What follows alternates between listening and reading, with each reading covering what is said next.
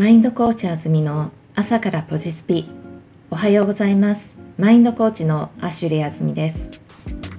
日本は連休も明け新しい週の始まりですね。しっかりリフレッシュできて充電できた状態でスタートが切れてるといいと思います。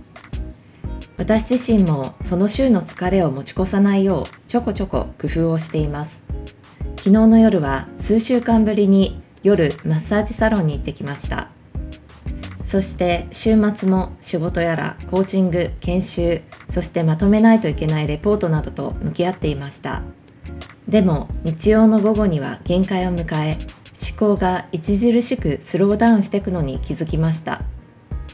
そこで少し前にオーダーしていたアンディ・ウォーホルの作品が作れる大人のレゴに着手することにしました。その時のインスピレーションを今日はお届けします。無心セラピー。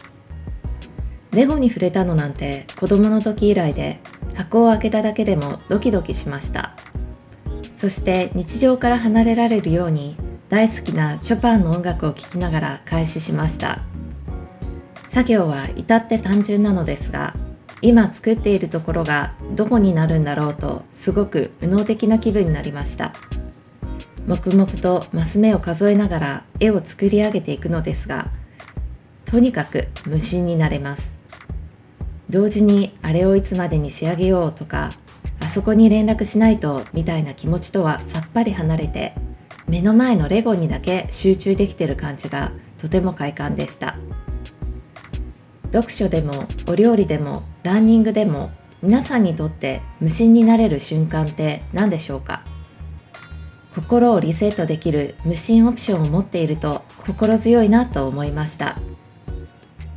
マインドコーチあずみの朝からポジスピでした。